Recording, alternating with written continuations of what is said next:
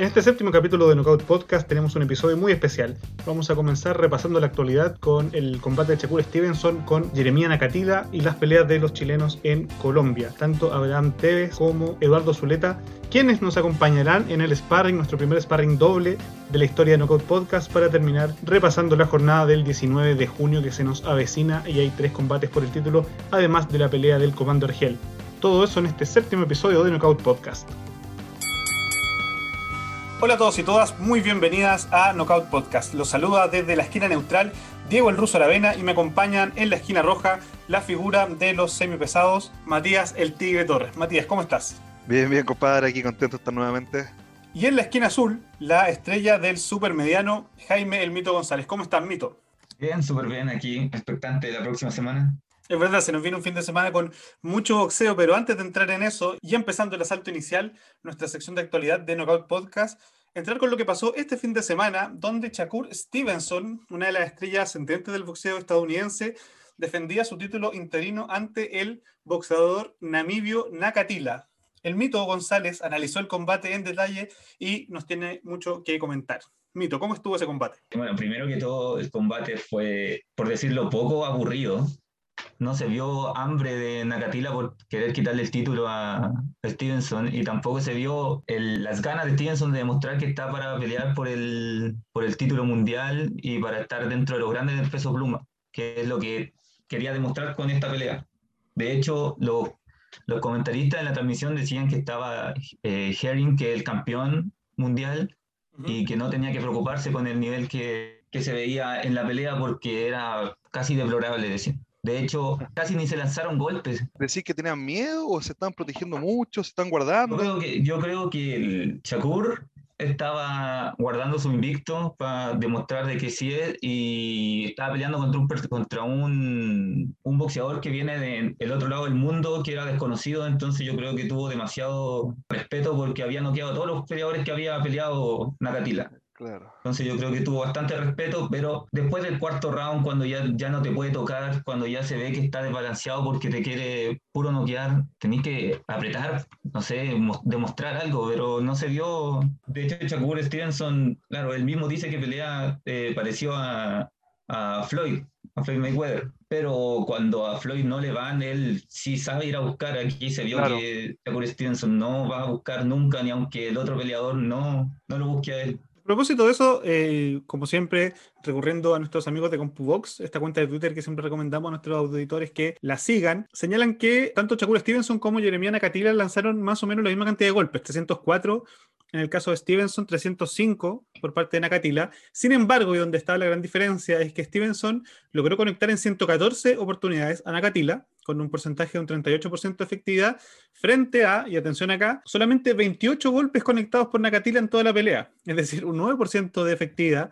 y lo que da un promedio de algo así como dos golpes por round, que va muy en la línea de lo que decía. pelea? ¿Perdón? ¿No te confundiendo la pelea con, con Mayweather y Paul y el hermano Paul? Yo creo que de hecho Logan Paul conectó muchas más veces a Mayweather en esa pelea de lo que pudo lograr Nakatila durante la noche del sábado. Qué mejor. Y lo peor que en realidad tiene, tiene, la estrategia de no atacar y, hablan de que tiene la misma estrategia de, de Mayweather cuando en realidad no lo es. Porque como dice Jaime, Mayweather cuando no le sale, él va a buscar cuando no le llegan y no entran en su estrategia, él va a buscar y calienta al tipo, pero esto no están, nunca se buscaron. Las veces que buscó eh, Nakatila se vio totalmente desbalanceado. Tocó la lona dos veces por, porque se tropezaba, porque se tiraba mucho hacia adelante, perdía el balance. De hecho, la caída que tuvo, que fue como lo único bueno que se le vio a Stevenson fue por un contragolpe porque Nakatila tiró un volado muy amplio. Entonces fue como que estaba, no sé si demasiado como ansioso por ganar o que realmente le molestaba, claro, de que, bueno, yendo al caso de que Stevenson es zurdo, entonces yo creo que también puede ser algo. De hecho, el, el referee lo sancionó y lo advirtió más porque se pisaban, más que porque se tiraban golpes. Era impresionante. Se pisaban todas las toda la pelea, todas las peleas se pisaban el, el pie delantero y, y, al principio, claro, los dos primeros rounds tú decís, ya quizás están incómodos, realmente les molesta pelear contra guardia contraria, pero ya en el séptimo, octavo round ya era un descaro, veían, se posicionaban y veían que el otro se posicionaba primero y va y le iban el pisotón y, y se acababa y no, no seguían el, no seguía las combinaciones. Sí, uno de los elementos importantes a propósito de eso, yo creo, es este día que comentábamos en el podcast de la semana pasada de la importancia que le dan a los boxeadores de su récord, ¿no? La importancia de mantener el cero y que a veces las peleas son con rivales que no son de tanta, de tanta calidad boxística, que hace que tengamos este tipo de, de combates donde a Shakur Stevenson no le sirve en términos de ni su popularidad ni el potencial para lograr mejores combates. Y es bien compartía datos bien interesantes también de CompuBox sobre la carrera de Stevenson. Los oponentes de Stevenson tienden a no poder conectarlo. De hecho, la cantidad de jabs que recibe por round durante toda su carrera, ¿no? De Shakur Stevenson es 0,7. Es decir, oh. recibe menos de un jab por round en promedio en toda su carrera. Y ese tipo de, de datos van marcando un poco las características de Stevenson que efectivamente es un boxeador muy defensivo, pero es tremendamente bueno siendo muy defensivo, ¿no? De hecho, la pelea de ayer la gana eh, de forma unánime y fue 120-107 en las tres tarjetas, o sea, ganó todos los rounds más la caída que le generó a, a. Entonces, es un, es una forma de pelear que, claro, puede no ser muy convincente. Uno siempre espera boxeadores más agresivos y mucho intercambio, pero al menos a Stevenson hasta acá, ¿no? A falta de mejores rivales, le está resultando y está haciendo una carrera bien, bien exitosa. Vamos a ver si le alcanza, como decía el mito, frente a, a un rival por el título. Yo creo que a la gente sí eh, no le gusta mucho estos boxeadores defensivos, eh, que es lo que pasó, por ejemplo, año, años atrás contra Mayweather y Pacquiao, por ejemplo, donde la gente se pone un sabor amargo de, la, de, cómo se desarrolló la pelea por parte de Mayweather, versus que por parte de Pacquiao uno lo, lo ensalzaba más. Pero en el fondo, cuando hay un exceso de ese recurso y solamente tú te te cubre solamente nada más que eso y no hay tampoco un contragolpe, no hay ataque, yo creo que no se justifica mucho. Sí, de hecho hay un factor importante en el boxeo profesional de que mucho de lo que tú estás jugándote es el espectáculo, la afición al público, entonces si tú no demostráis cuando tu oponente claramente es inferior a ti, como que dejáis la sensación mala tanto para los especializados, los que van a ver, tu propio oponente futuro, te ven, no te ven como una amenaza al fin y al cabo cuidaste mm. el título y en el fondo no hay pelea ni nada. No De todas formas, eh, Shakur Stevenson sigue siendo como un prospecto, ¿no? Pasa algo parecido con Devin Haney, que son boxeadores, bueno, Haney es campeón del mundo, pero que son aún muy jóvenes, prospectos que no han tenido grandes combates todavía y que les quedan muchas cosas por afinar, pero al mismo tiempo les quedan por lo menos 10, 12 años de carrera para ir perfeccionando algunos elementos. Totalmente. Vamos a ver si es que efectivamente eh, Shakur Stevenson puede tener mejores combates, que es también lo que uno le exige a, otros peleadores jóvenes, sobre todo en la división de los ligeros, ¿no? donde uno tiene muchos campeones del mundo jóvenes que todavía no pelean entre sí y que esperemos que lo, hagan eh, más adelante. Por otro lado, y yendo hacia el boxeo nacional, tuvimos también este fin de semana acción y nos tenemos que trasladar a la costa caribeña de Colombia, en Santiago de Tolú, donde dos chilenos tuvieron acción de forma tremendamente exitosa. Tanto Abraham King Kong Tevez como Eduardo Nazareno Zuleta combatieron en una velada en esa ciudad del norte del país cafetero. Ambos consiguieron victorias muy importantes. Eh, el primero que salió al cuadrilátero fue el oriundo de Copiapó, Eduardo Nazareno Zuleta, quien entraba con un récord profesional de 3 a 0 a su primer combate en el extranjero frente al local Edwin Polo, quien tenía récord 1-1. El combate duró cuatro asaltos, ganó el boxeador chileno por un knockout técnico, pese a que en los primeros rounds Polo logró mantener la distancia gracias fundamentalmente a su llave y a su guardia zurda. Rápidamente el chileno empezó a cortar la distancia, empezó a conectarlo y ya en el cuarto round el árbitro debió parar el combate frente a la enorme superioridad de, de Zuleta, quien logró su primera victoria en el, en el extranjero y llegó a récord de 4-0 como profesional. Recordar que el Copiapino tiene más de 90 peleas como amateur también. Ya ha sido campeón de Chile en esa dimensión. Por otro lado, y un poquito después de la, de la pelea de Zuleta, entró al ring Abraham King Kong Tevez, el oriundo de Pozo Almonte, quien iba a disputar su segunda pelea en el extranjero después de que en el mes de marzo de este año lograse una gran victoria frente al entonces invicto Rafael Simonian. Su rival fue José Ferrer, quien tenía un récord de 0-3. ¿ya? Pese a que en la programación original su rival iba a ser Davis Caceres.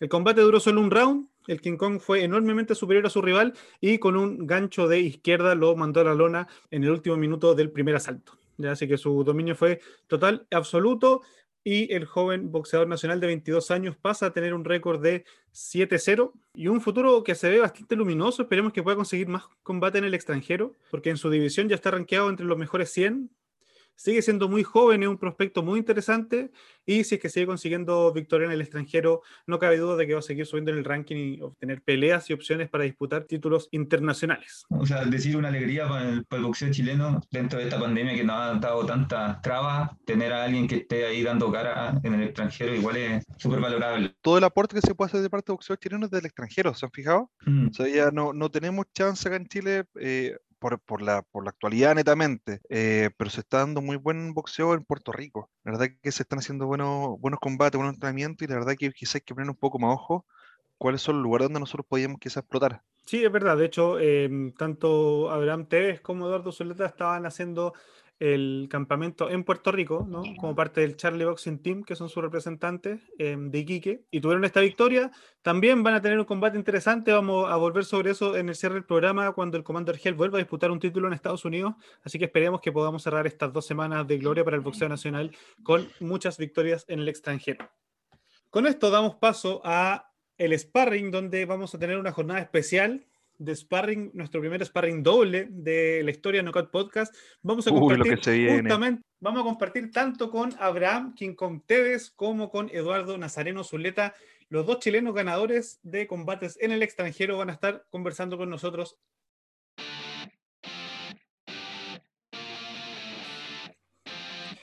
En el sparring de hoy vamos a tener tres invitados muy especiales al Charlie Boxing Team, casi en pleno, Charles Villarroel, Abraham Tess y Eduardo Zuleta van a estar con nosotros. Charlie ya comparte con el equipo de Knockout Podcast. Charlie, ¿cómo estás? ¿Cómo están todos por allá?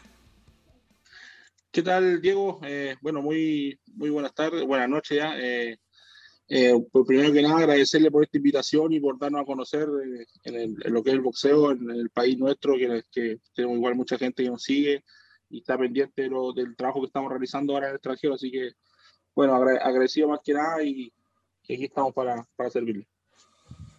Muchas gracias, para, Para empezar con, de inmediato con las preguntas de actualidad, ¿cómo estuvo la, la, velada del viernes? ¿Cómo lo vivieron? Nosotros lo pudimos ver a través del Facebook de ustedes, la transmisión.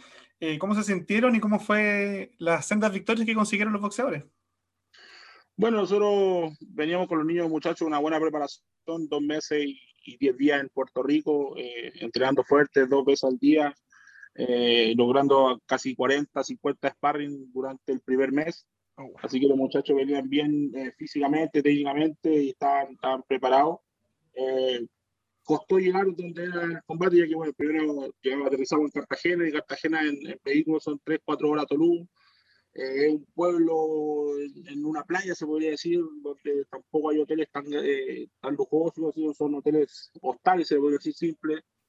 Entonces, igual la comodidad no era muy buena, también para poder descansar y todo eso. Y bueno, llegamos y el día del pesaje, eh, los muchachos se pesaron, todo bien. Un rival de Zuleta que llegó un poco pasado de categoría, pero eh, ya estábamos, o sea, teníamos que eh, pechugar y, y, pelear, porque si no íbamos a quedar con Zuleta sin pelear y lamentable que estuviera dos meses y una semana entrenando para y viajar y todo, y después no voy a pelear, así que conversamos ahí con Eduardo y, tomamos la decisión de, de, igual tomar el combate, así que y bueno, al otro día, el día del combate, nosotros, como siempre, todo boxeo siempre es en, la noche, estábamos confiados, nos acostamos el día anterior, en la mañana nos gustaba tomar desayuno y, eso que me levanto a las 7 de la mañana y le pregunto al promotor que cómo hacer el itinerario del día, por el tema del desayuno, el almuerzo y la salida al, gimnasio.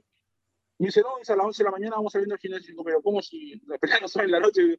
No, se cambió el horario, a, las 11 de la mañana debo estar saliendo, allá empiezan a las 11 y media, 12 del día los combates, y quedamos así, llamé a los muchachos a la habitación, vamos a tomar desayuno rápido y, y descansen una hora y salimos, así que han cansado el desayuno y salimos y es una cosa, pero el, clima, 35 grados de calor, era bastante caluroso, así que, y, era un gimnasio, pero se podría decir como techado, pero abierto, o sea, no, era cerrado hermético completamente, entonces la calor penetraba, pero fuerte, así que fue, fue, complicado el, tema del calor.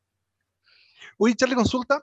Vale, porque en el fondo después le damos una pregunta a los, también a los, a los, peleadores, pero yo creo que tú pegas súper importante y eso es lo que me gustaría un poco que, que, nos cuentes, porque en el fondo tú vas a cargo de los dos, de, do, de dos personas que son totalmente distintas, cómo lo haces tú para manejar, cómo, cómo tú lo haces para, para poder eh, llevar una buena relación con ellos, quizás poner las reglas, poner el orden, ¿Cómo, cómo tú lo haces? Bueno, yo antes de firmar con cada, con cada niño, yo bueno, le, hablo, le digo que, bueno, al fin, al fin y al cabo igual soy joven, yo tengo 32 años y sé cómo, sé, cómo el, sé cómo son las cosas el boxeo, sé cómo son los muchachos, a que yo lo conozco hace harto tiempo, pero jamás hemos, hemos convivido. Con, con Teve llevamos cinco años trabajando. Con Argel, Otra cosa con guitarra, totalmente. Una, eh, eh, Argel estaba con, eh, con, mi papá el año 2014, 2015, yo desde ahí que lo conozco. Bueno, trabajó en Iquique, me trabajó a mí en mi local que tengo yo, entonces hay, hay, hay, hay un conocimiento entre nosotros. Entonces, pero lo más importante es el respeto de ellos. O sea, ellos tienen un respeto hacia mí que, que yo creo que, que, es bastante fundamental dentro del equipo. O sea, así como yo también lo respeto y obviamente hay momentos de que, de que tiramos la talla, igual. Hay tiempo para todo. Obviamente, pero con respeto. O sea, yo no soy un entrenador y un profesor de, de cierta edad para yo estar así como. yo he visto entrenadores que están alejados. O sea, dicen, ya muchachos, así le entrenamos, se va a la habitación y chao. O sea, nosotros andamos juntos a almorzar juntos, andamos juntos allá para acá. Qué buena. Eh, somos un equipo que realmente en el tema profesional no se vive mucho porque siempre el profesionalismo tiene su entrenador, su manejador y él es solo, pero, pero aquí somos como un equipo que al final todos vamos para el mismo lado y lo importante es que si gana uno, ganamos todos porque se abren las puertas para todos. así, como Abrante ganó en Estados Unidos, se le, abrió la puerta a los demás compañeros, entonces así como si gana Arte en Estados Unidos, obviamente le abrir las puertas a los, demás que vienen, entonces esa, esa mentalidad tienen ellos de que al final somos un equipo y que gana uno, ganamos todos. Pero tú en especial igual tienes que tener hasta psicología porque estás trabajando con dos personalidades distintas, que por ahí uno se puede levantar con las mañas en la mañana, uno puede estar un poco más bueno para el deseo, otro puede ser un poco más enojón. Entonces, tu, tu papel es fundamental psicológicamente porque en el fondo no está el papá, no está la mamá, no está la, la, la pareja, no está, está, está, tú ahí. Entonces, en el fondo, tú tienes que, que, que manejar eso pareja les pega, pero yo no como dices tú, es fundamental porque al fin y al cabo uno tiene que estar nivelado a lo que le esté pasando en el momento, o sea, conversando, de repente están bien, de repente están mal, entonces al final uno no es un entrenador de boxeo, uno es un psicólogo, uno es boxeador, es entrenador, es amigo, es profe, es todo, y al fin y al cabo, como dije yo, yo soy joven, igual voy aprendiendo con ellos, o sea, claro. Eh, vamos todos avanzando como equipo. Y quizás y quizá no es con, con, lo que está hoy en día, pero en tu experiencia hacia atrás, ¿te ha pasado alguna como alguna anécdota que de repente ay, oye, es que no sé cómo zafamos de esta, cosas que has tenido que solucionar en el momento, cosas así, porque imagino que debe pasar de todo en el, hotel, para hacer el check-in de los hoteles, para subirte al avión, para lo que sea. O sea, hay millones de historias, me imagino. Eh, no, o sea, como, como historia así grande, no, o sea, son cosas que de repente a uno se, no, que yo no hice el, el, el check-in, o que yo hice, pero son cosas como, son simples, o sea, no, no es algo así como tan exagerado que de repente haya pasado. Gracias a Dios no ha pasado una cosa así tan, tan grave todavía, así que. Más vale. buenísimo. Diego. Sí, Charlie, ¿y cómo surge el Charlie Boxing Team? Quiero como primero ir como a la historia del Charlie Boxing Team y después preguntarte también cómo llegan a hacer este campamento en Puerto Rico, a las peleas en Estados Unidos y las peleas en el extranjero. Bueno, voy a contar más o menos la historia del 2016 adelante, porque hacia atrás es una historia bastante larga, así que ahí pone algo aparte. El 2016 eh, fallece mi, mi, padre, Charles Villarroel Medina, que era obviamente técnico de la Asociación Boxeo Santiquí, que fue técnico de la selección chilena bastantes años, estuvo en Panamericano, en Campeonato Sudamericano, eh, pre-Panamericano y cosas así en, en Brasil, con alto boxeador chileno. Eh, y él, en el año, si no me equivoco, 2012, 2013, tuvo la iniciativa de, hacer boxeo profesional. A él le gustaba el boxeo profesional. Pero como nunca hubo apoyo, nunca, nunca pudo concretar eso. Y realmente ese año hizo debutar a Juan La Máquina Jiménez, que de Tocopilla. Él lo hizo debutar y yo estaba ahí apoyando. Bueno, yo en ese tiempo tenía un lugar nocturno que era una discoteca en Iquique. Y lo apoyé, le dije, papá, hagamos local en la discoteca, antes que yo ahora, a 7 de la tarde montamos el ring, quedó súper bueno, él hizo debutar a Jiménez, pero hizo como cinco o seis peleas más y, y después obviamente como, como, siempre pasan de repente cosas y, y ahí quedó decepcionado cuando Juan se le fue y, y, él no siguió, con, no siguieron trabajando juntos, entonces ahí él quedó como decepcionado y dijo, no, yo sigo con el boxeo profesional, o sea, sigo con lo mío que era la amateur, porque al fin y al cabo el boxeo profesional uno tiene que invertir tiempo, dinero, todo y, en Chile no, la cosa no, no, es, no es como se ve afuera, ¿entiendes? O sea, cuesta de repente eh, yo sé, yo entiendo los boxeadores cuando dicen, no, que es muy poco plata cuando los llevan a pelear, pero lamentablemente en Chile no se puede pagar más cuando uno ofrece. O sea, y es poco lo que se paga porque realmente hay boxeadores que entrenan un mes, dos meses para ir a pelear un título en Chile o, cualquier pelea dentro de Chile y, y ese dinero realmente no alcanza. Entonces, cuando recién sale un boxeador afuera, se da cuenta que la cosa es totalmente diferente. Entonces, ahí, ahí eh, mi papá empezó eso y en el 2016, cuando él falleció, eh, yo, yo junto a mi hermano Alexis Villarroel tomamos la decisión de, de, de, meternos en el boxeo profesional porque dije, A mí me gusta el boxeo profesional. Yo, yo siempre lo apoyaba de atrás, mi papá nunca estuve ahí siempre iba a los nacionales, yo cuando tenía chico, con, con, todos los años, con todo el equipo, me llevaban, era como, por decir, la mascota de la asociación de todos los años. A todos les toca en su momento. Eh, todos los años, entonces, al que usted le guste Charlito, estaba Charlito, Charlito, Charlito, todos todo, todo Charlito.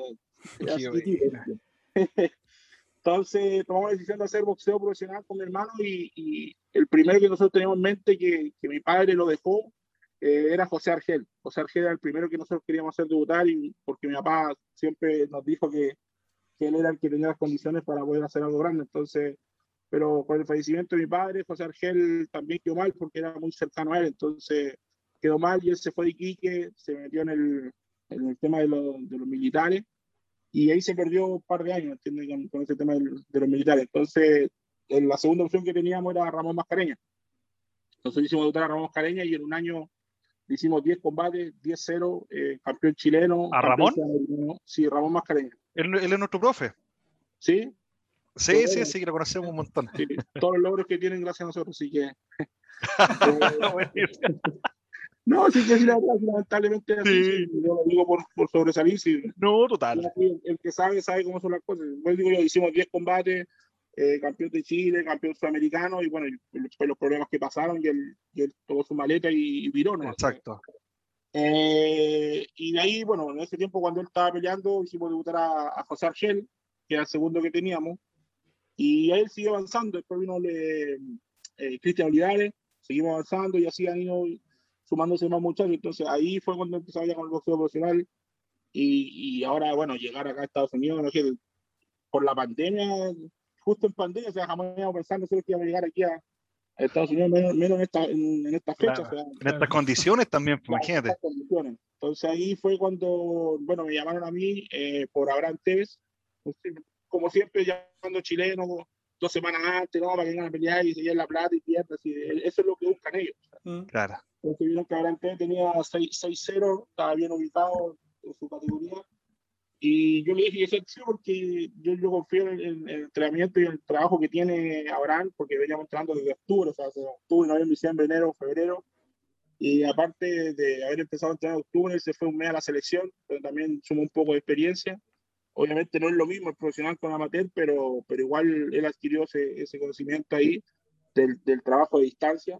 Entonces fuimos con, con la maleta llena de ilusiones y, fuimos con el triunfo y gracias a Dios se dio, ganó, y ahí es donde se abrieron todas las puertas, para, bueno, para él buena. y para nosotros, y obviamente uno como chileno ahí tratando de meter por aquí, por allá, gracias a él yo pude meter a los demás para viajar, entonces eso, eso es lo bueno, o sea, uno tiene también tener su, su astucia para, para poder entrar. Por eso, ¿Y, ¿y cómo es la cosa? Porque en el fondo, claro, quizás los citan en un momento pensando que iba a ser una pelea fácil, entonces imagino que cuando se suben al ring, los tratan de una forma, pero cuando se bajan del ring, lo tratan de otra forma. ¿Se nota mucho esa diferencia? Sí, porque es, es, fácil diferenciar. Rincón rojo son todos los locales, Rincón azul son todos los visitantes. Claro. Entonces, claro. claro están visitantes, nosotros veíamos los boxeadores que estaban nosotros sin línea técnica, iban a buscar su plata y son claro. o sea, obreros del rincón. A buscar su plata ellos y perdían, y si tenían que perder el segundo, el cero perdían. Lamentablemente eso, pero nosotros no, nosotros íbamos a buscar la ganada y a buscar un sueño que, que, que, era la forma de entrar, porque si de repente perdíamos, de repente hubiésemos estado acá y hubiese sido otro, otro, claro. cosa y estado hasta con COVID en Chile. Por eso, y la carta, la carta de entrada fue distinta ahora. Claro, entonces subimos arriba y bueno, en el lugar que se hizo el combate, eh, la pelea la pelea final era un mexicano con un puertorriqueño y, y en Kissimmee vivían millones de puertorriqueños, entonces la gente apoyando a su boxeador y claro, cuando subimos arriba, todo Chile, Chile, porque obviamente Chile somos, somos latinos y, y claro. el otro era armenio, un ruso, entonces ya Chile, y cuando empezamos, claro, Abraham empezó bien y la gente como que quedó sorprendida. O sea, prendió.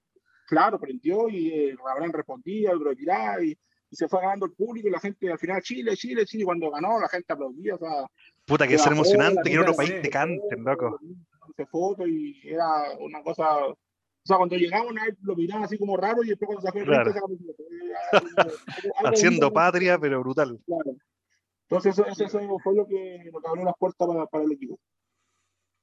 Genial, de hecho, buena, buena parte de lo que uno espera del boxeo a veces no se, no se ve bien de afuera, pero justamente esas peleas son más que simplemente una pelea, ¿no? Como la posibilidad de abrirse a un circuito totalmente enorme como el circuito estadounidense de combate, eh, marca mucho como el destino justamente del Charlie Boxing Team y de cada uno de los boxeadores. Sí, obvio, porque como te digo, uno va de rival al final. todo, todo chileno que va lo llevan de rival, sino que cada uno tiene que ir mentalizado a lo que va. Sea, si, si tú vas a ir de rival y tú en tu mente te pones, no, voy de rival, si no, le voy a ganar a ese negro o a este o a ruso, y eso mejor, no, o sea, tú dices que con tu mentalidad, si tú decís que vaya a perder, o sea, ya va con la mentalidad mala, o sea, vaya a buscar lo tuyo y volver, pero uno tiene que ir a buscar el, el, el, dinero y el triunfo, y lo más importante aquí es el triunfo, que eso es lo que te va a dar de tu carrera, Abraham es joven, Eduardo es joven, tener un equipo joven, entiendo? O sea, son, son muchachos que tienen que buscar su futuro, no, no, yo le digo de repente, claro, pueden pagar bien una pelea, pero si perdí, no volví más. O sea, por su plata fácil, se va fácil también. Claro, es lo que dice.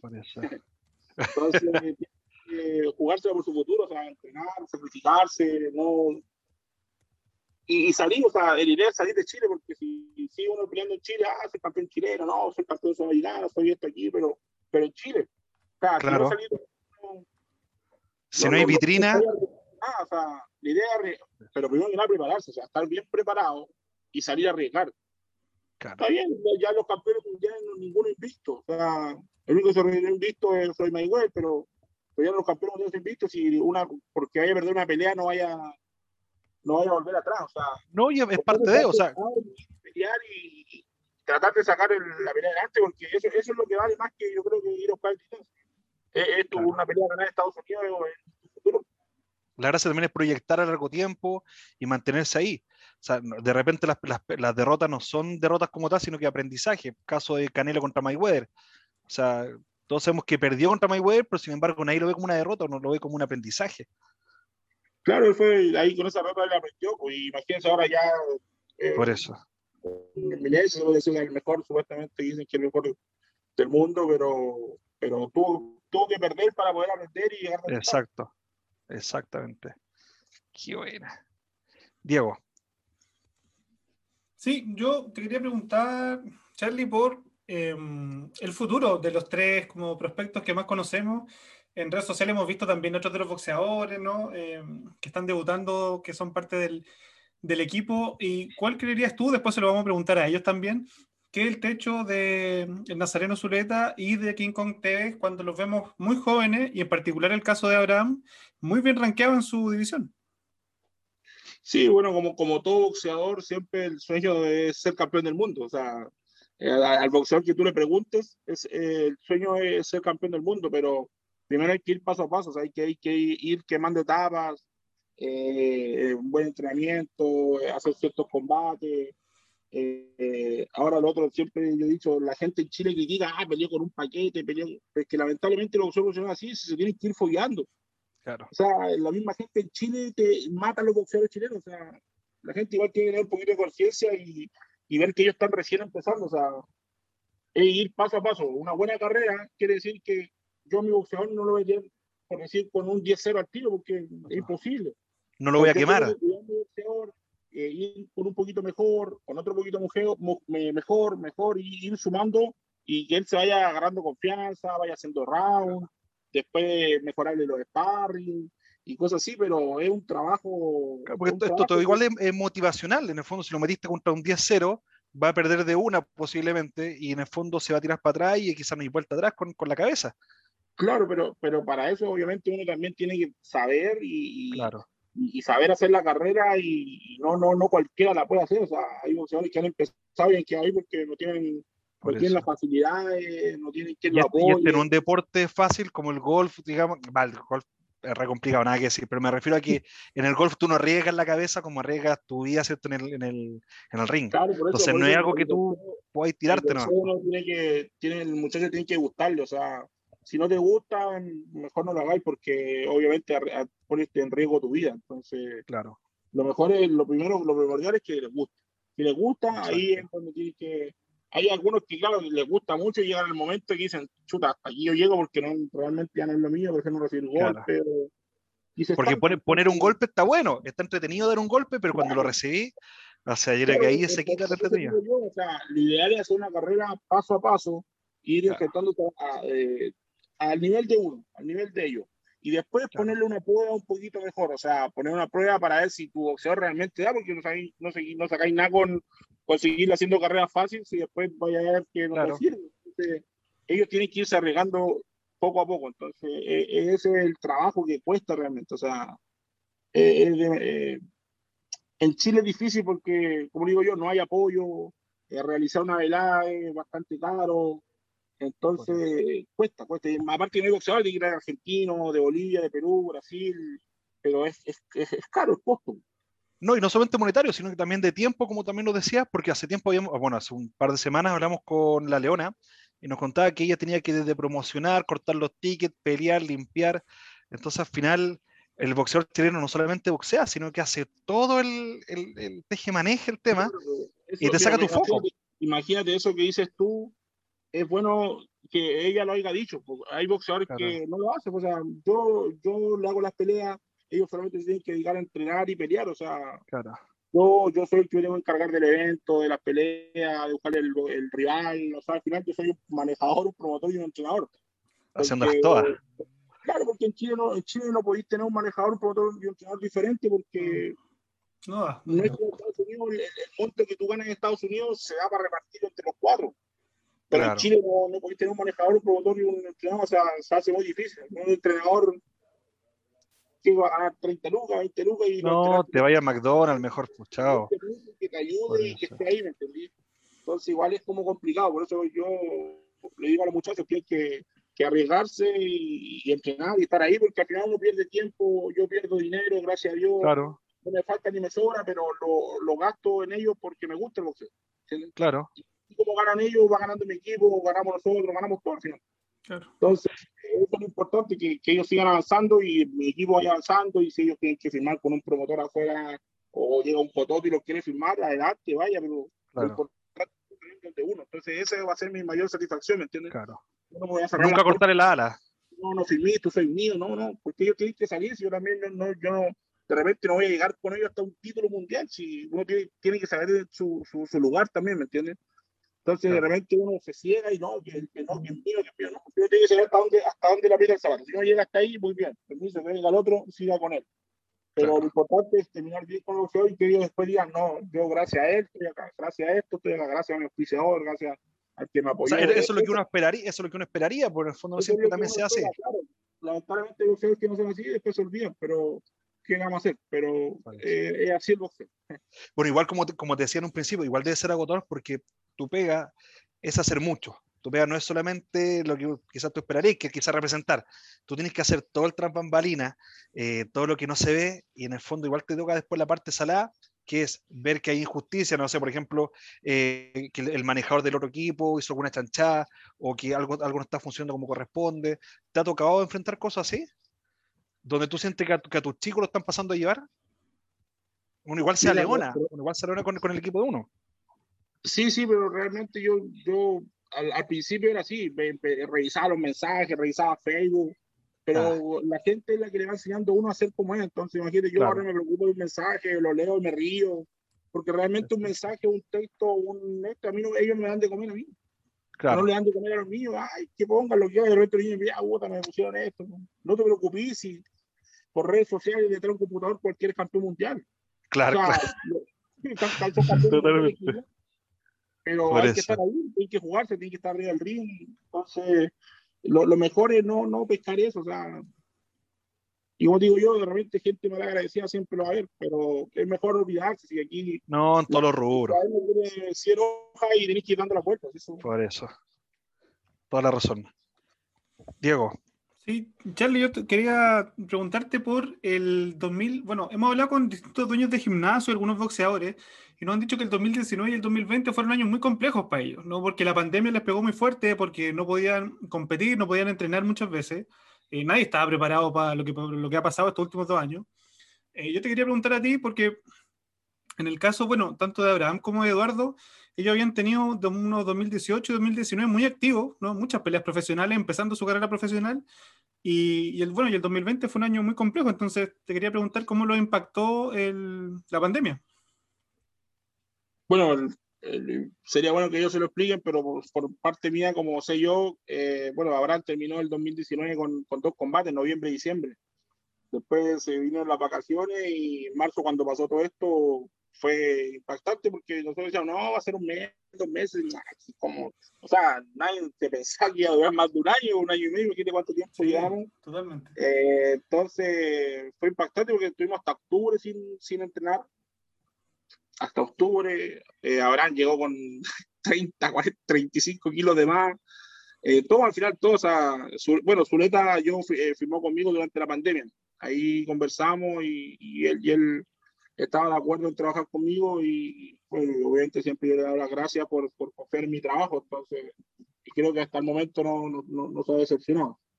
Eh, y en octubre recién, o sea, octubre de 2020, recién nos juntamos con los chicos atrás porque Quique estuvo casi todo el año en cuarentena, entonces en octubre, recién cuando pasamos fase 2, recién nos juntamos a entrenar, y a entrenar a unas canchas de tierra que hay en Cerro Aragón, en Iquique, y empezamos a hacer un trabajo bien fuerte, o sea, una base física que era lo importante, porque primero había que, que, que bajar un poco de peso a los muchachos y, y recién meterle una, una, parte de parte física de, fuerza, y ahí empezar a bajar las cargas, trabajar la, la explosividad, eh, después velocidad, y hasta que más o menos llegaron a un punto ya para poder ya seguir manteniéndose entrenando. Entonces, después ya, eh, ahí bueno, trabajamos cerro, arena blanda, y después hay un auspiciador, un amigo mío que tiene cancha de pasto sintético, donde ahí eh, nos facilitó la cancha y ahí, trabajamos ya todo el tema que es velocidad, eh, eh, piques cortos, distancia larga, fondo físico. Entonces ahí ya los muchachos ya estaban bien. Y ahí fue cuando Abraham salió llamado a la selección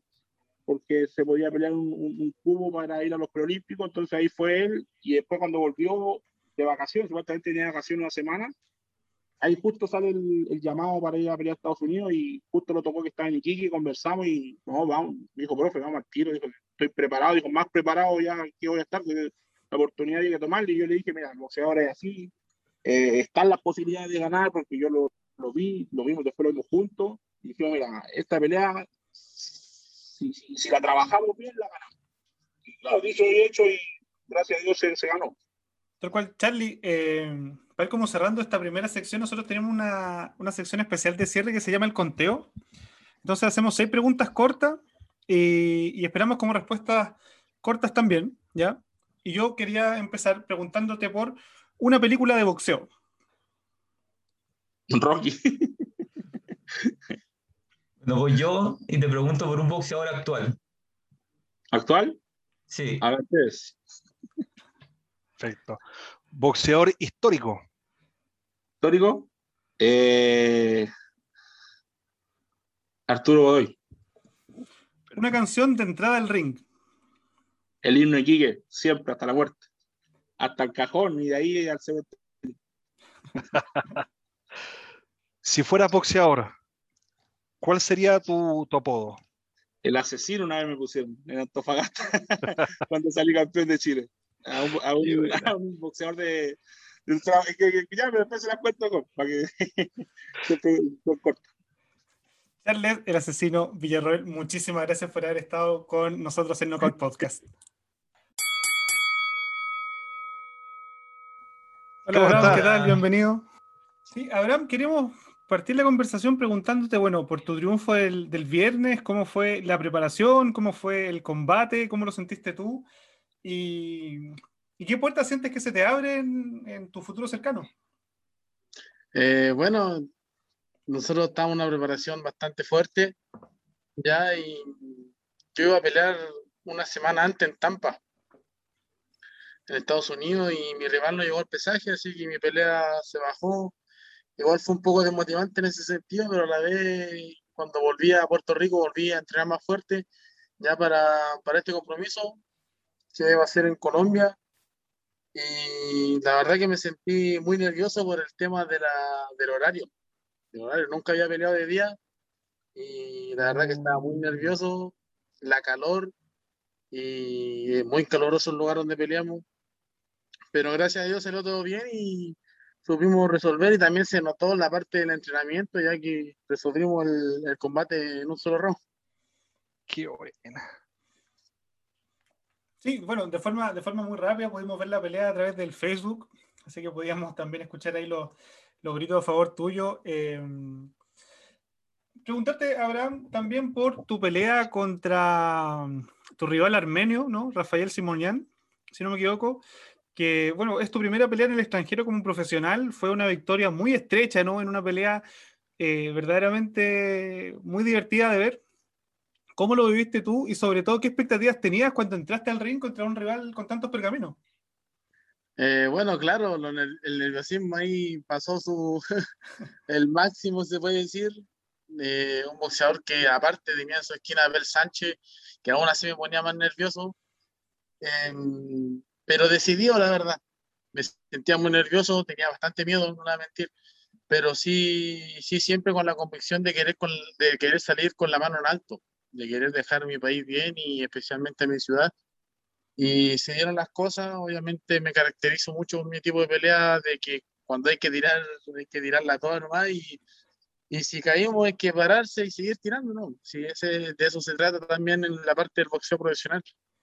Eh, eh, parte de eso te quería preguntar, porque en el fondo, eh, una de las peleas que más me gustó de las, que, las últimas que he visto es contra Rafael, Bien, eh, porque yo también que el tipo es, es, gigantesco. Yo, yo sé que yo sé que cuando uno, uno se sube al ring, en el fondo somos todos iguales y ahí hay, hay que darse nomás y uno se puede estirar contra nadie, pero ¿cómo, cómo el tema de pelear con una persona tan grande? Eh, ¿cómo, ¿Cómo te preparas? ¿Cómo tú ves al, al, oponente? ¿Tú te fijas en algo en específico o simplemente tú ves un objetivo y, y a darle?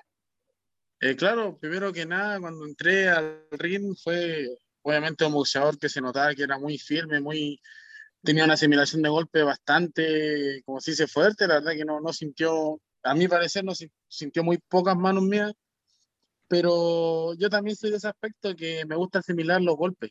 Y la verdad que cuando vi que ya su golpe no era tan destructivo como lo decía su récord, claro. Eh, o tal vez yo no lo sentía así en, en el momento, pero genial. Me, me, impulsó a, dije, no, o sea, la confianza se da, pero a la de segunda round para adelante dije, no, el, el hombre pega, pero más que yo no, no lo hace, entonces no, no es algo tan, tan fuera, como se dice, del lugar, no, no es algo de otro mundo. y ahí ya me, me, decidí a ir al intercambio y porque nuestra estrategia era boxear y los primeros rounds boxear y, y alargar los rounds y, y, empezar a apurar del, del quinto, sexto round para arriba. Claro. Pero cuando vi que ya no, la pegada no, no era tan destructiva como decía el récord, me, me, me fue bien esa, de ese, de ese, estilo que tengo yo, que me gusta ir al intercambio y, y siempre terminar golpeando. Si de eso se trata también, el, cuando uno quiere ganar, la verdad que uno tiene que siempre llevar el tren de pelea. Este vez fue al revés porque él lleva el tren de pelea, pero yo era el que conectaba más golpes certeros. Perfecto. Oye, consulta, ¿y tú cómo planteas la pelea? Porque en el fondo, claro, tú acá ya tenías una estructura que quería llegar al quinto round, eh, cansarlo por ahí, ¿cierto? Y ahí detonar totalmente después del quinto round pero ¿hay algún, algo que te guste hacer, algún lujito que te guste, que te guste darte, no sé, reventar las partes blandas, eh, tú buscas un poco el mentón, ¿hay algo que a ti te guste como en, específico? Que tú digas, puta, la, la hice, la hice. Siempre, la, siempre me gusta el intercambio, la verdad, y siempre me gusta que por mi categoría sea el más rápido, siempre me ha gustado trabajar bueno. la velocidad, la velocidad, la cantidad de golpes, porque es algo que se ve poco en las categorías altas. Sí, sí, sí. Y últimamente se está viendo poco en la categoría fácil, igual, porque las peleas, obviamente, eh, ¿para qué estamos con cuestiones? Con el tema del boxeo internacional, están haciendo peleas los youtubers, volviendo los boxeadores, sí. los boxeadores antiguos, los boxeadores que ya están retirados, están volviendo a hacer exhibiciones. ¿Por qué? Porque las peleas de ahora ya no son, no son atractivas. La gente claro. quiere ver boxeo y ¿qué es lo que vemos? Un, un, negro alto con un boxeador mexicano chico que quiere fajarse y el negro lo tiene distancia y arranca y sale. Y pucha, Exacto. a mí eso no es un boxeo reactivo, a la gente le gustaba el intercambio, el, lo que se hacía. Una batalla. Claro, las peleas antiguamente que son las peleas que realmente dejaron en la memoria son puras peleas que han, han sido intercambios, peleas de, de poder, como dice. Y los grandes nombres chilenos que han quedado en la historia ha sido por lo mismo, porque han sido peleas atractivas, peleas de intercambio, peleas que han, han quedado en la retina de muchos espectadores, como fuera Arturo Godoy, el Kenny Loaiza, claro. Martín Vargas, que, que eran boxeadores que iban aguerridos, que iban a pelear, no, no iban a arrancar, no iban a boxear, y yo creo que esto es lo que le falta al boxeo en general. Oye, y detrás de la máquina de destrucción masiva hay una persona, ¿cierto? Que va a comprar pan en el supermercado, va a comprar el negocio. Eh, ¿Cómo es tu día a día? Porque en el fondo, cuando uno, uno es artista, uno toca guitarra o, es cantante, lo que se hace en la calle, te preguntan, te miran, ¿cómo es tu día a día? ¿Cómo es, cómo es tu, tu casa? ¿Cómo, cómo es tu, tu familia, tu amigo? Eh, bueno, la verdad que yo soy muy apegado a mi familia, a mi casa. Siempre toda mi vida he trabajado en la, en la empresa de mi papá, muy cercano a ellos. Eh, fui músico un tiempo también. La verdad que, eh, bueno, mi día a día lo, lo, comparto mucho con mi familia. Siempre mi familia es lo primero, mi gran motivación también para, para cada uno de mis combates. En general siempre han estado ahí conmigo y siempre agradecido de ellos, de todo lo que me han dado y de mis amigos, los, mis amigos que me han apoyado mucho en la parte psicológica, en la parte monetaria también, de repente. Son, se agradece mucho todo eso y, y muy, muy bueno eso que, que, que, de repente pregunten el día a día de cada boxeador, porque muchos se basan en lo que es el boxeo y no preguntan. No, y mucho más atrás. Ahora, hay, hay, ahora me llamó algo la atención, porque yo hablamos hace un mes con la Leona y nos contaba que también ella toca, toca instrumentos, también es música. ¿Tú a, a qué te dedicas? Yo toco en las bandas de bronce, yo era, yo era músico de bandas de bronce, ya en el norte ve mucho eso. Ay, y la verdad que siempre, siempre me gustó la música desde pequeño. De pequeño ¿Y qué, qué, cómo conectáis la música con el boxeo? Quizá un poco eh, el, el, la, la, metodología de trabajo, porque no cualquier persona puede ser músico, no cualquier persona puede ser boxeador. Hay una metodología de trabajo detrás, hay un esfuerzo, una dedicación. No podéis tocar dos acordes y, y lanzarte, y chao, ya está. Tenéis que meterle ahí. Claro, no, o sea, mi, mi, mi, parte de músico yo la comencé muy pequeño en la, la, parte escolar y ya de ahí cuando empecé a entrar al boxeo ya como si se más, más seriamente en lo que fue el boxeo amateur, ya de ahí dejé un poco de lado la música, ya cuando salí campeón de Chile amateur la primera vez ya prácticamente me conecté completamente de lo que es la música, ya ahí me dediqué 100% al boxeo y ha dado sus frutos hasta el momento y esperamos así darlo. No, una máquina, o sea, cambiar la música por el boxeo que te hay también, la verdad que, que, es un tema especial. Y lo otro, eh, ¿qué tipo de música a ti te gusta escuchar antes de? Eh, soy muy apegado a mi a mis raíces, la verdad, yo vengo de raíces andinas, de raíces de, de la música norteña de, de, Chile, me gusta harto la, la, la, música así, el himno de Quique, como se dice, antes de una pelea, sagrado el himno de Quique, porque la verdad me motiva mucho. Y una anécdota que mía que muy poco la conocen, que me gusta harto la historia del boxeo iquiqueño. Siempre apenas, Perfecto. cuando apenas llevaba una, una pelea amateur, me dediqué a leer toda la historia del boxeo iquiqueño. Y es que tiene mucha historia ahí, Claro, fue parte de mi motivación a, a querer a querer seguir boxeando, porque siempre estuve entre no, no quiero, sí, no quiero, sí, sí, no. Y hasta que me decidí y, y quise darle al, al máximo. Total. Y en el día a día, ¿cómo, cómo manejáis el tema del boxeador? Porque en el fondo no es lo mismo llevar una guitarra en la mochila, bien, que, que por ahí salir, que la gente te reconozca y de repente, de repente ir a una fiesta y que la gente diga, chucha, este, este cabro, como que te, no, no, hay gente que te mira así como con, ¿será tan bacán? ¿Será tan bueno? claro, bueno. ¿Te han, ¿te han puesto a prueba?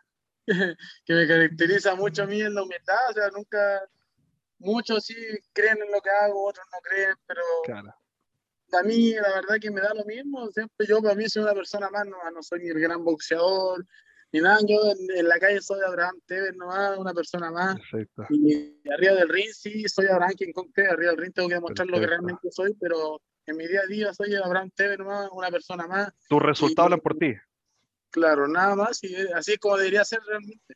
Totalmente, compadre, qué buena. Diego, Sí, Jaime. Oh, eh, sí, voy, voy yo mejor. Yo te quería preguntar porque, claro, hace algunas semanas eh, estuvo de, de, moda lo que tú decías de las peleas de los youtubers y supimos que tuviste un sparring con Logan Paul. quería saber más o menos cómo fue eso, cómo llegaste ahí, cuál, cómo te dieron esa oportunidad y qué tal era como todo ese ambiente que obviamente es como más eufórico que el boxeo profesional normalmente. Eh, claro, la verdad, nosotros estábamos entrenando en Puerto Rico y nosotros íbamos a hacer sparring con Jean Pascal, mm. eh, campeón mundial del, de los supermedianos y, y se me empezó. La verdad que íbamos a trabajar con él y ahí surgió la oferta del entrenador de Logan Paul que si queríamos trabajar con Logan, que necesitaba sparring, sparring fuerte, que quería hacerlo trabajar para, para la pelea con Mayweather. ¿Y qué tal, qué tal era eh, el personaje de Logan Paul o es distinto tras de cámara? Porque, claro, se muestra como una persona súper como, como eufórica, como súper atrás, pero yo creo que debe ser distinto o quizás no. Cuéntanos sobre eso. ¿Cómo lo claro, obviamente, un mundo diferente al que estamos acostumbrados los boxeadores, por así decirlo, normales, un mundo lleno de cámaras.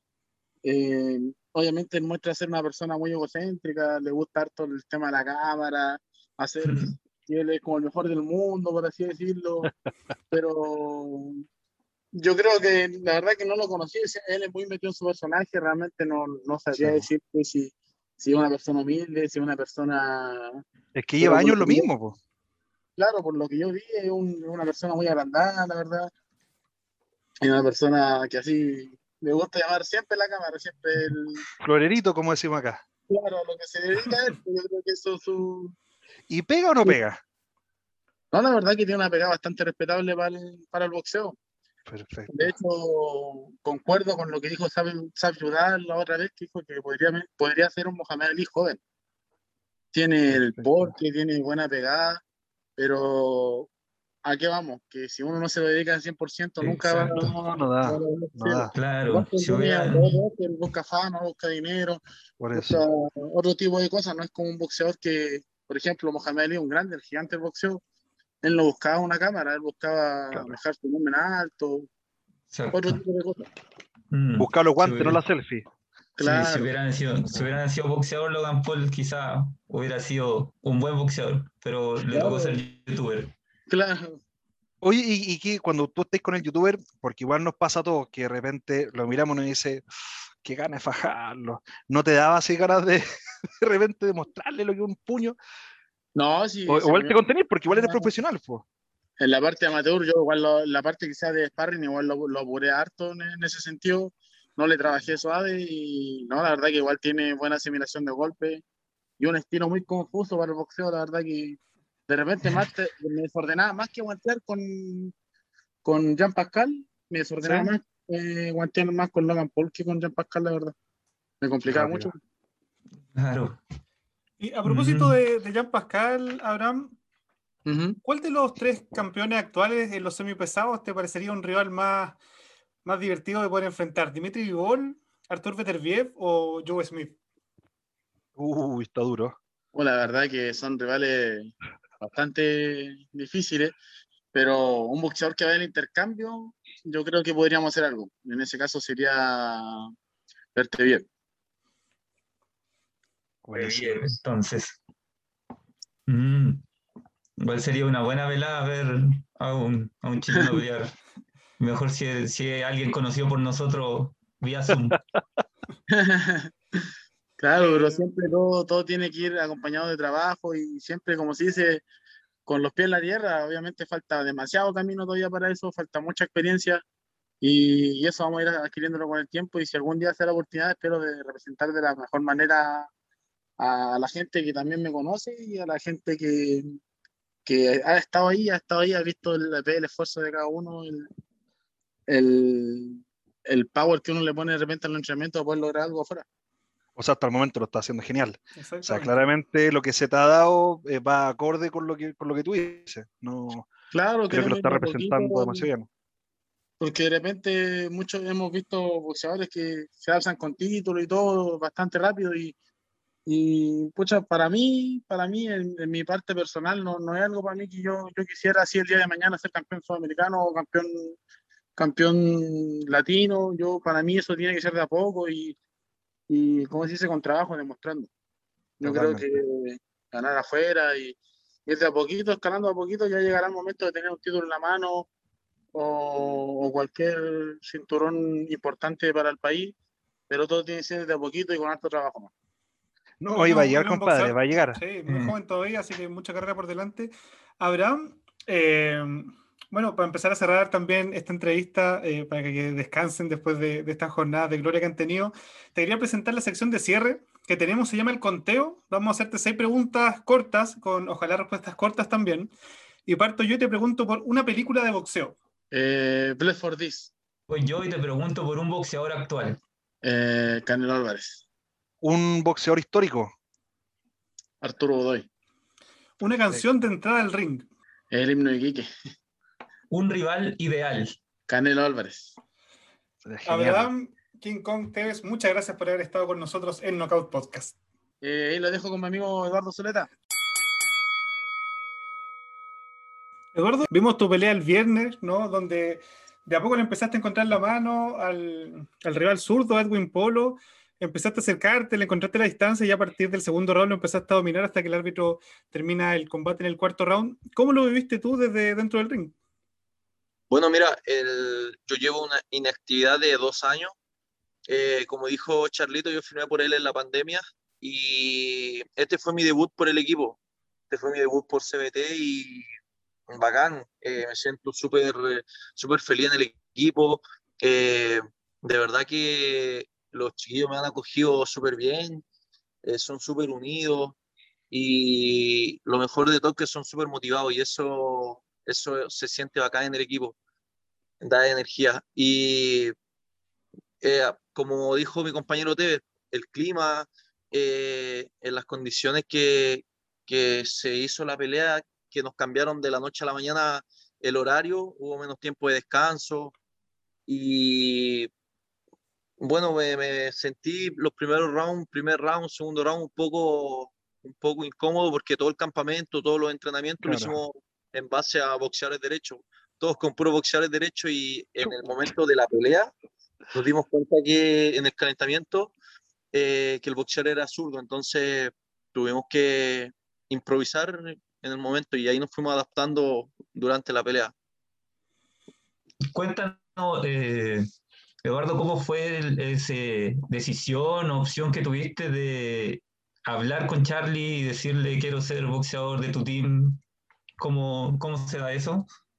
Eh, bueno, yo empecé a ver eh, cómo estaban trabajando los Charlie con sus boxeadores y a nivel nacional eh, el único que se estaba moviendo un paso al frente más que todos los otros boxeadores era Charlie. Entonces, eh, yo sé que en, en Chile el tema de las lucas y eso no, no se va a ver en el boxeo profesional no te va a firmar una promotora que te ofrezca ca- una cantidad de plata o, o que te autoengañes pensando que te van a hacer un contrato bacán, así como en el extranjero. No sabía que no era así, pero sí eh, sabía que Charlito me podía, me podía llegar, o sea, hacerme llegar lejos. Así que deposité mi confianza en él porque vi que estaba trabajando súper bien con los chiquillos y, y me iba a hacer pelear, me iba a hacer pelear harto y bueno, lamentablemente pasó lo de la pandemia, pero eh, acá estamos. O si no, si no hubiera sido por Charlito y por, por el equipo, eh, todavía estuviera en, en Copiapó y sin poder pelear. Y este fue el primer paso que dimos y, y se vienen cosas buenas, así que esperar que pase la pandemia. ¿no?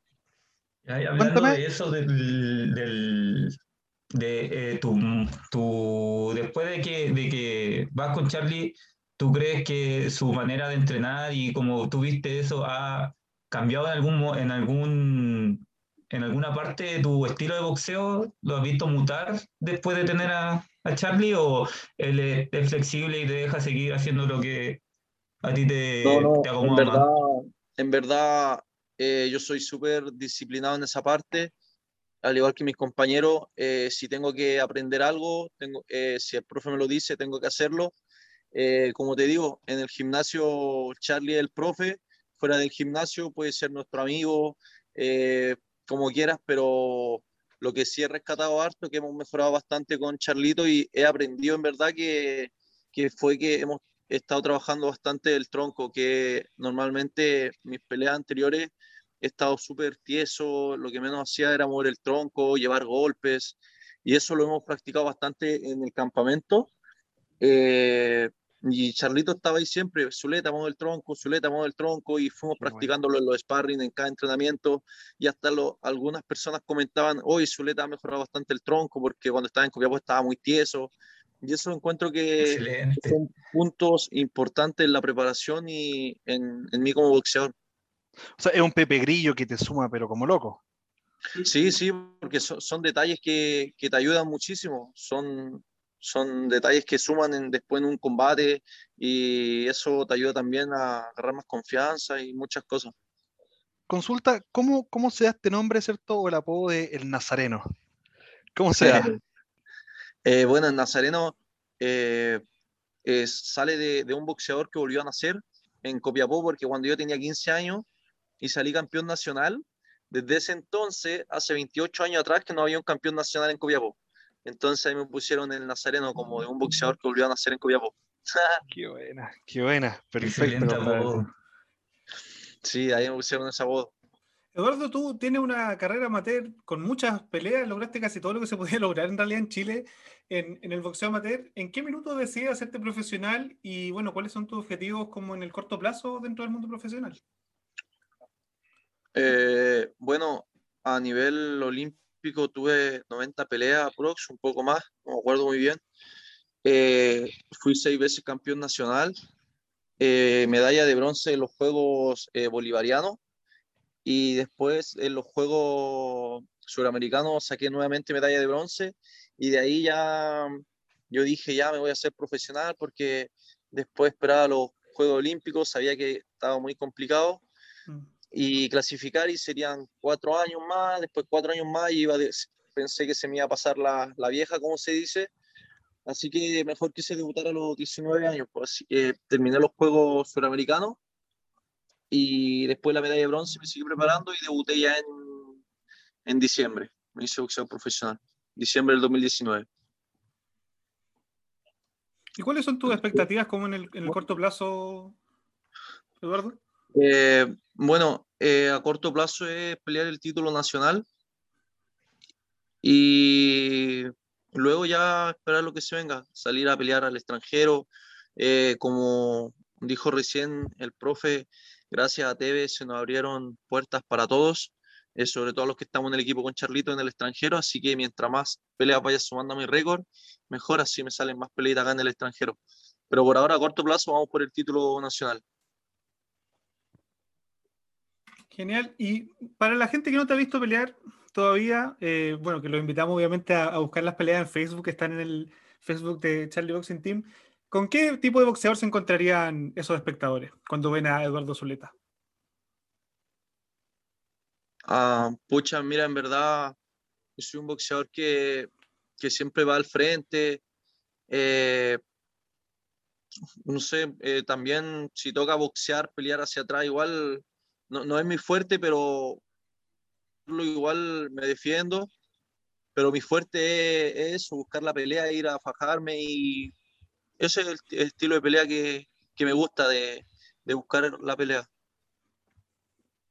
Dentro de ese estilo, dentro de ese estilo que tú dices, eh, ¿hay algún golpe favorito que tengas o algún golpe noqueador que tú sepas que con ese si le das de lleno el, el boxeador o queda herido o cae a la lona? ¿Tiene algún...? Sí. Me gusta trabajar harto el, el, gancho al hígado y es un, un golpe bueno. que, que desde chico, desde los campeonatos nacionales lo he trabajado harto y ahora lo hemos estado trabajando bastante igual ya más en el profesional que ayuda mucho, que fue una de, los, de las estrategias también que empezamos a usar en esta pelea eh, con el boxeador para ir desgastándolo y ir cansándolo más luego. Así que es un golpe que hemos estado trabajando bastante con Charlito, así que ahí me lo ha ido fogueando de a poco y hay que seguir trabajándolo más y con más fuerza, cada vez más no, fuerza. Y, es un golpe desgraciado porque los receptores de dolor están todos ahí. Entonces recibir uno bueno, puta que debe ser, una cagada. Porque está bien, en la, en la cara tú recibir uno bueno, ya está bien, pero no hay receptores de dolor en la cabeza, quizás la nariz sí, ¿cierto? Pero en el cuerpo, O sea, y bancarse uno profesional, la verdad que tiene que ser un temón. Y detrás, detrás de la máquina, detrás de- del, del récord que tú tienes, cuéntame, ¿qué, qué, qué ha sido durante, qué es lo que te gusta hacer?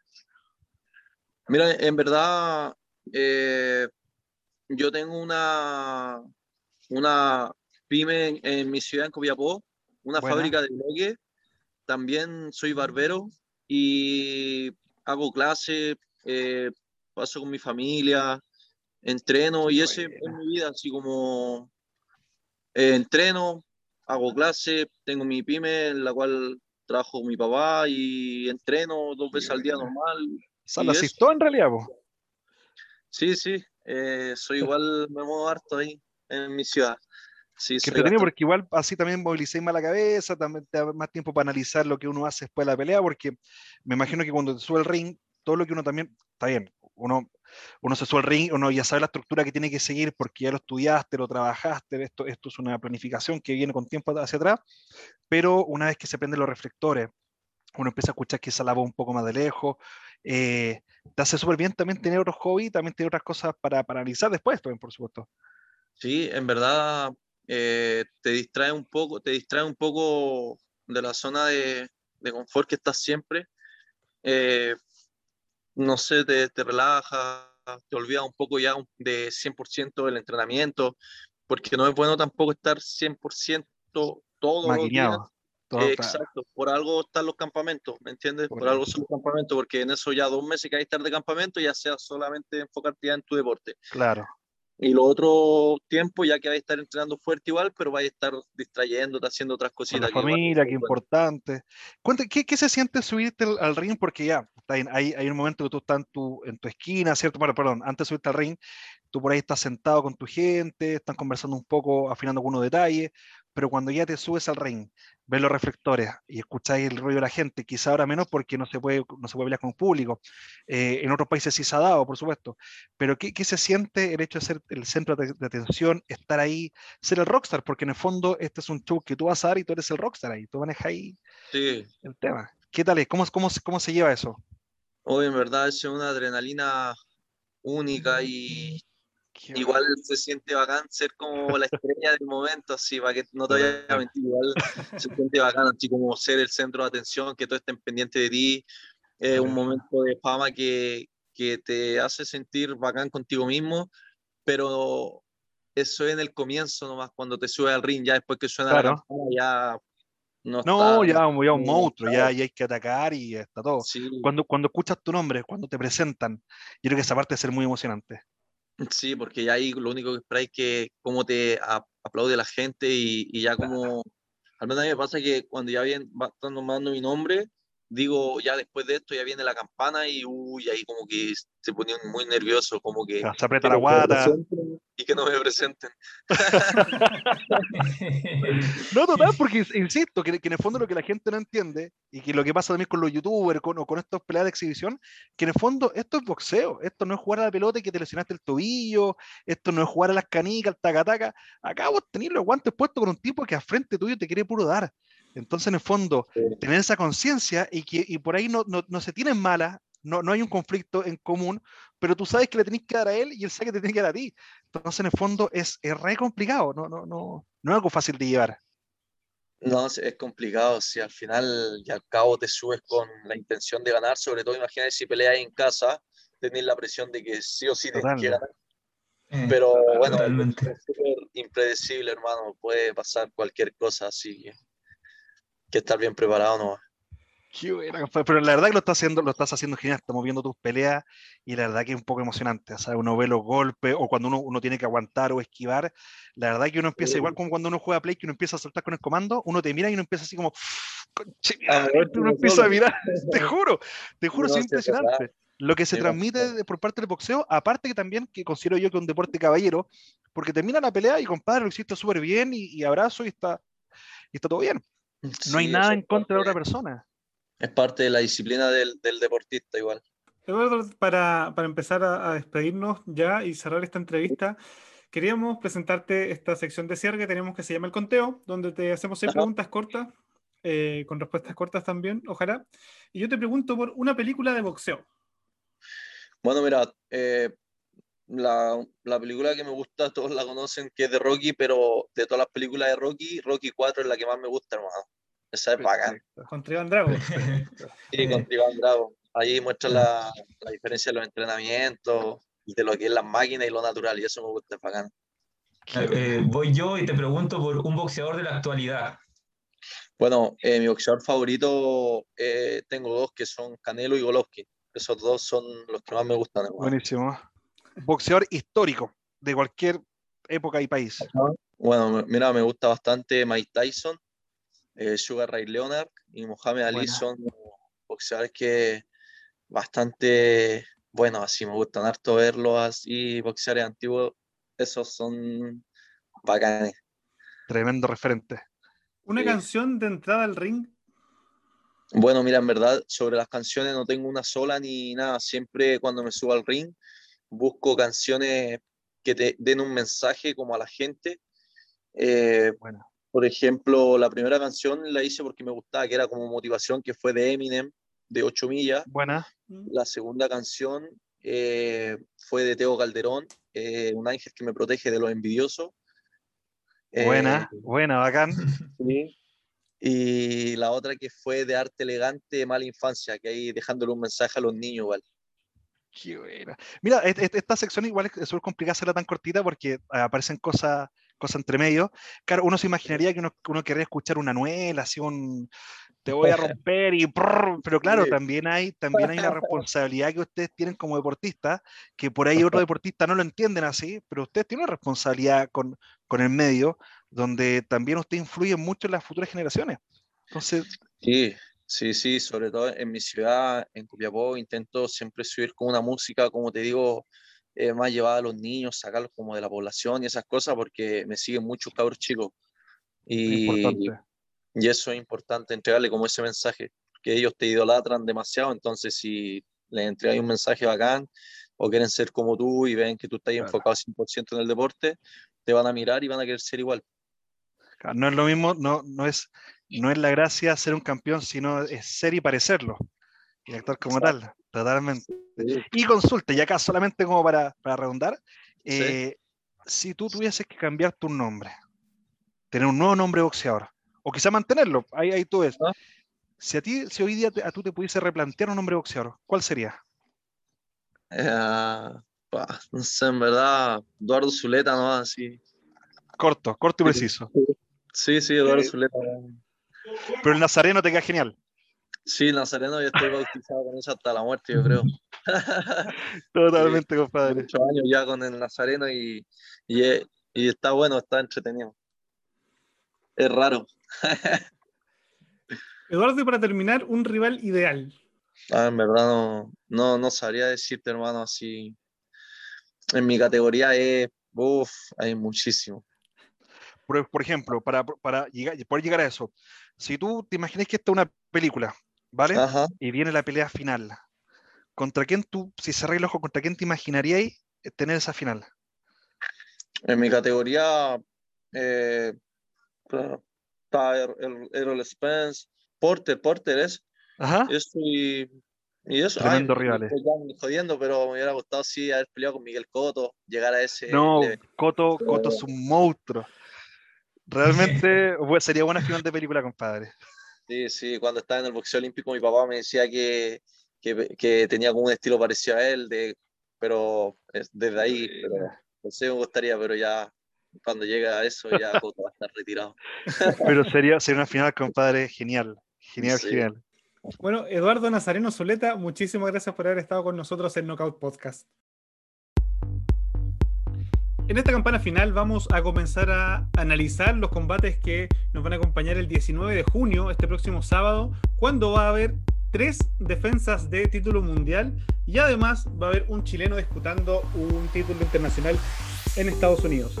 El primero que queremos mencionar acá va a ser eh, la defensa del título del Consejo Mundial de Boxeo en los medianos, donde Germán Charlo, quien tiene récord de 31-0, va a defender su título frente a Juan Macías Montiel, un argentino que tiene récord 22-4-2 en el Toyota Center de Houston. Pero muchas más expectativas que ese combate ha generado el retorno del monstruo japonés de Naoya Inoue Y el Mito González nos va a contar cómo va a ser esa pelea, quién es su rival y qué se espera de Naoya. Mito.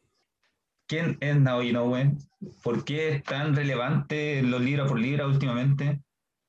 ¿Por qué da tanta expectativa de sus peleas? Y también siendo japonés, ¿por qué atrae tanto público? Esas son como las cosas más importantes que tiene. Tiene solo 28 años, ha peleado 20 veces, ha noqueado a quien se le ha puesto enfrente, ha noqueado a peleadores y ganado títulos contra estos boxeadores que nunca habían tocado lona en su, en su carrera, que tenían más de 10 peleas y habían perdido una o dos veces, pero nunca habían tocado lona. Naoya logró hacer que tocara lona. Cuando ganó el título de el peso gallo contra McDonald, hubo muchas expectativas porque McDonald decía que es más chico, que él lo iba a noquear por, por el tamaño, por la fuerza, porque venía recién subiendo de división y le duró menos de un round, duró un minuto y medio. También tiene muchas expectativas porque el primer boxeador profesional en ganar dos títulos mundiales en ocho peleas. El que ha ganado dos títulos mundiales más rápido. En seis peleas ya había ganado el título Mosca y el, y el segundo título lo ganó en la segunda pelea que tuvo en, en Estados Unidos. O sea, es impresionante.